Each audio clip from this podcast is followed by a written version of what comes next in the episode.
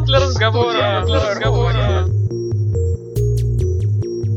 Всем привет! В эфире юбилейный пятый выпуск э, программы «Провод для разговора». Это тот подкаст, который мы делаем в Департаменте информационной технологии. Также нас можно теперь слушать еще и на PodFM. Спасибо нашим коллегам из PodFM за помощь с распространением нашего уютного маленького подкаста. Также нас можно слушать на iTunes. Задавайте нам вопросы в наших социальных сетях. Пишите, Даже каких... самые глупые. Пишите, каких гостей вы хотите нас услышать. Ну и начинаем сегодня с подведения первых итогов, наверное, нашего конкурса. Он уже два месяца месяца идет. Это наш совместный конкурс Викимедиа и наш проект «Узнай Москву», который посвящен популяризации, ну, сложно можно сказать, популяризации Москвы. архитектурного и культурного наследия Москвы. Но это те самые синенькие таблички с QR-кодами, которые вы уже наверняка увидели в центре точно, но сейчас они уже и на окраины тоже выбираются. Собственно, те самые QR-коды ведут на статьи о Москве. Ну, до этого это были статьи, написанные экспертами и дополненные москвичами. Теперь это будут статьи, написанные москвичами дополнены экспертами. Точно. В рамках конкурса уже подано, сколько работ уже, 687 статей. Да, прислали бешеное количество контента нам. Его просто лопатой придется разгребать, видимо, 561 картинку. Кстати, результаты первого конкурса, они открыты. Можно посмотреть, какие статьи люди прислали на конкурс. Вот, в частности, знали ли вы, например, что в Москве есть музей общественного питания или коневодства, а и даже фармацевтики. Если вы всего этого не знали, то можно посмотреть об этом в статьях, э, поданных на конкурс. Например, принято считать, что Москва основана в 1147 году. Ну, а вот что было до этого основания, можно прочесть в статье «Раннюю историю Москвы». Так вот, как выяснилось, 40 тысяч лет до нашей эры... Здесь тоже жили люди. Да, здесь тоже жили москвичи. Вот, тогда еще не было тех замечательных услуг, о которых мы сегодня еще поговорим. Они уже понаехали на тот момент. Да. Есть такой миф, кстати, что писать в Википедии достаточно сложно. Вот я, честно говоря, так до сих пор не решаю стать редактором Википедии. Вот этот конкурс отчасти, помимо проблемы с небольшим количеством статей об истории, архитектуре, культуре Москвы, признан наверное, снять вот этот самый барьер, да, психологически. Здесь еще вопрос, насколько будут лояльны или нелояльны модераторы, которые прикладывают непосредственную свою руку к процессу написания и могут что-то жестко отредактировать, ну или пропустить. Поэтому ну, в общем, не, не пишите ерунды. Это как в церкви, знаешь, когда делают замечания, когда там не с той стороны стоишь. Модераторам тоже хотелось бы, чтобы они были помягче немножко, тогда бы статей, наверное, было больше. Ну, тут вопрос, конечно, что это Здесь ну, гарантия некого качества качество. Видимо, сложность баланса, да. С одной стороны, объем контента, а с другой стороны, его проверка на качество, на адекватность. Ну, в общем, те статьи, которые выдвинуты на конкурс, они достаточно серьезные, вики проработаны. Но напоминаем, что конкурс этот совместно фонд Викимедиа и проект «Узнай Москву». Он, кстати, тоже с таким вики-движком. То есть все статьи, которые есть на проекте «Узнай Москву», их можно дополнять, править и всячески в проекте участвовать. Кстати, плоды этого участия, о них мы уже немножко говорили. Вот, в частности, москвичи москвичи а, в рамках предыдущего нашего конкурса нашли больше 100 необычных а, памятников во всех а, уголках Москвы. Больше 700. Я даже больше 700, да. Больше, Какие да. там были памятники, напомним, давай. Ну, в итоге... Вот Сардельки наш любимый. В, в итоге из них отобрали 70, если не ошибаюсь, 2. При этом этот список будет еще, конечно, пополняться. Самые безумные памятники там есть памятник вылезающему из канализационного люка сантехнику. Таких или... причем даже два. Да, их два брата-близнеца на разных улицах, правда, стоят. Мне наиболее, наверное, запомнился памятник, который кратко называется «Ленин на колесах». Самое интересное... он установлен где-то на путях, да? Да, он стоит где-то на путях, и к нему просто так не подобраться. И мне кажется, вот это самая главная ценность, что участники настолько запарились при участии в этом конкурсе, что их не остановили там ни заборы, ни проходные каких-то заводов, и они нашли действительно уникальные объекты там. Ну и, к слову, хороший лайфхак для тех, кто играет в Ингресс, независимо от того, на чьей стране, обязательно захватывайте порталы. Все наводки есть на Узнай Москву um.most.ru. Участвуйте в конкурсе, там три хороших приза, ноутбук, телефон и планшет. В итоге мы подведем 31 июня, так что у вас еще есть время.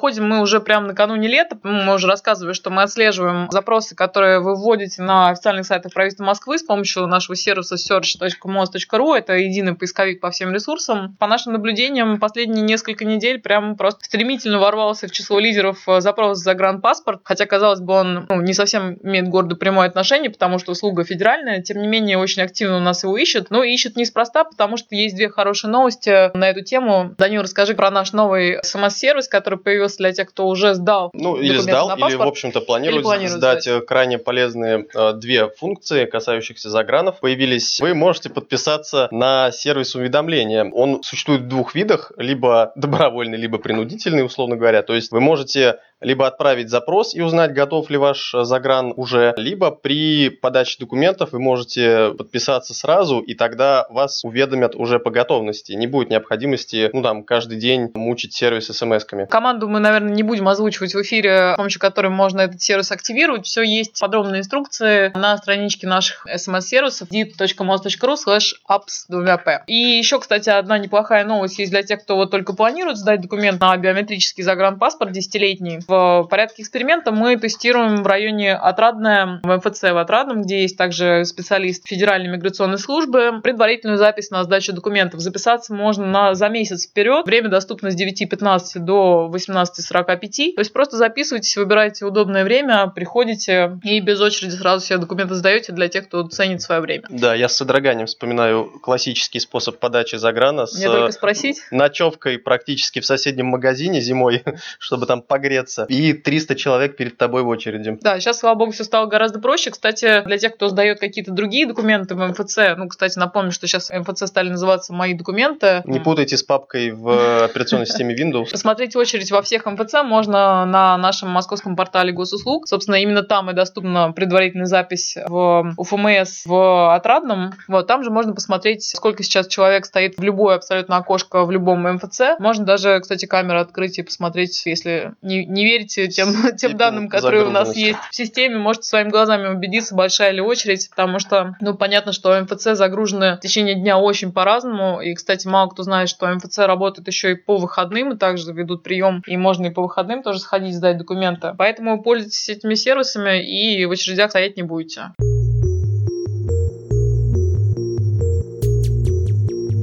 Кстати, Лена, а как ты относишься к гомеопатии? Гомеопатия, почему? Что спрашиваешь? Н- Несмотря на то, что вопрос неожиданный, не так давно в Германии появился удивительный препарат, который по своему составу является гомеопатическим, то есть э, в диких пропорциях э, разведен. Белладонна? Эту новинку, в кавычках, там предлагают в качестве лекарства от электромагнитного облучения или излучения. Насколько это серьезно и вообще насколько безопасна радиосвязь, мы спросим у нашего сегодняшнего гостя. Дорогой гость.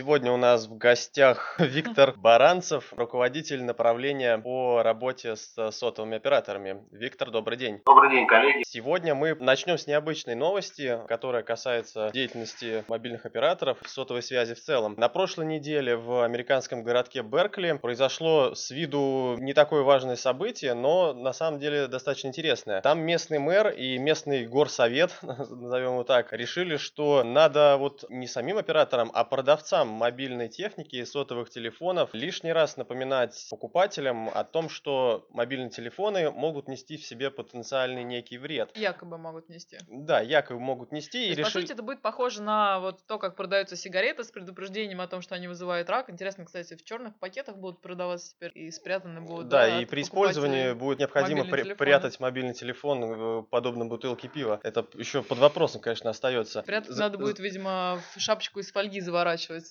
телефон. Точно, точно, да. Сам способ, которым законодатели... В рекомендательном порядке или как-то будет оформлено в добровольно-принудительном? Не, в принудительном. Там с июня вступает в силу эта мера, вот, и мы должны будут предупреждать о якобы наличествующих рисках. Мы как раз сегодня и решили позвать Виктора, чтобы проговорить, что риски эти довольно эфемерные, чтобы вы рассказали, как Москва борется с радиофобией, как мы ее называем. Есть ли вообще про- проявление подобной радиофобии? То есть, вообще, это, наверное, радиофобия, с чем мы столкнулись в Беркли. Как мы с этим боремся, как мы объясняем, что сотовая связь вообще безопасна, и расскажете какие-то азы физики, как, э, собственно, взаимодействует телефон с базовыми станциями, и почему это безопасно. Это радиофобия. Вот этим уже не там, словом все сказано о том, что это ни, ничем не обосновано, ничем не подтверждено. И чтобы что-то принимать на законодательном уровне в этой области, нужно положить серьезную научную какую-то основу. Ну, в данном случае это результаты исследований какие-то должны быть, научного сообщества, которое признано в мире. Это должны быть какие-то рекомендации Всемирной организации здравоохранения и так далее и тому подобное. Поэтому непонятно, почему мэр озаботился такой очень э, сложной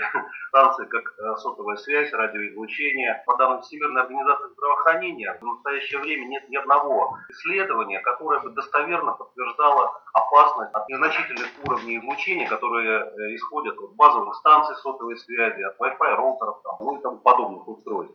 Тем не менее, вот в этом году мы знаем, что стало больше поступать от жителей жалоб на якобы превышение норм излучения. Расскажите, оправдывались, собственно, эти жалобы после проведения проверки?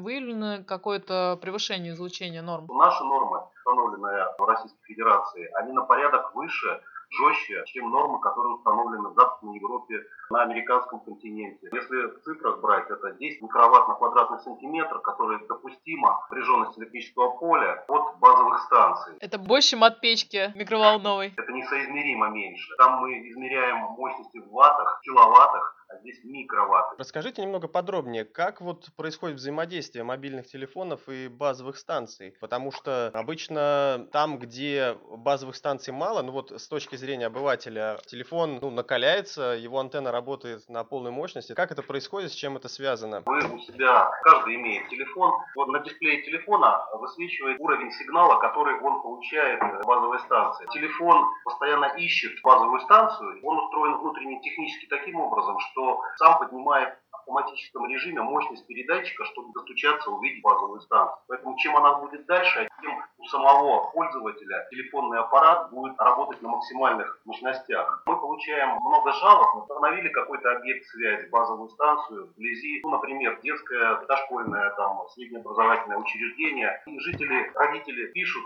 обращаются, уберите срочно. Что происходит в реалии? В школе, например, ну там в классе сидит 20-30 человек, у каждого телефон в кармане. Таких классов, ну сколько там, ну порядка тысяч человек в школе. Представляете, какой уровень от самих телефонов исходит радиоизлучение, если нету рядом вблизи, например, около школы базовой станции. Ну как раз мы плавно переходим, наверное, к той теме, которой мы и э, позвали сегодня Виктора. Расскажите, вот во дворах сейчас стали так уже заметно появляться такие гигантские какие-то опоры, опоры. Ну, мы-то знаем, что это за опоры, но вот хотим от вас послушать, э, почему они тоже безопасны и э, что может размещаться на вот этих опорах так называемого двойного назначения? По законодательству, по гражданскому кодексу, оборудование базовой станции оператор не может установить на жилых домах, получив согласие двух третьих количества жильцов этого дома. Фактически невозможно установить базовую станцию на крыше жилого дома, но связь как-то нужно обеспечивать. В городе установлено уже, наверное, порядка тысячи опор. А еще сколько планируют? Планируют где-то в среднем по тысяче тысячи опор устанавливают в год. А почему стали жаловаться чаще? Просто как бы виднее стали, заметнее, да, базовые станции? Сами антенны спустились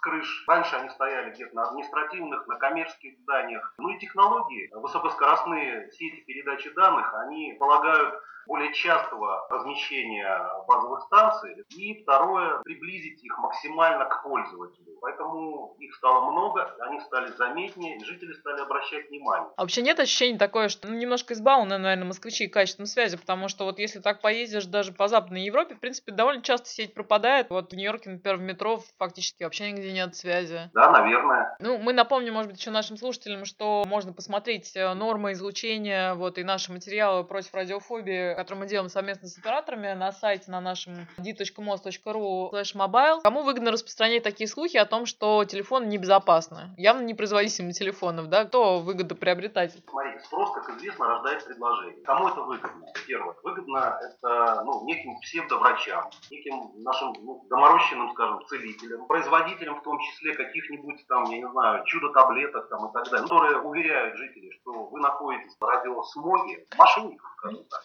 А, спасибо, Виктор, большое за содержательный подробный рассказ. Я уверен, что мы еще вернемся к теме сотовой связи, ее развитию в Москве, потому что тема крайне актуальна. У нас в гостях был Виктор Баранцев, руководитель направления по работе с сотовыми операторами. Спасибо, Виктор, пока. Спасибо.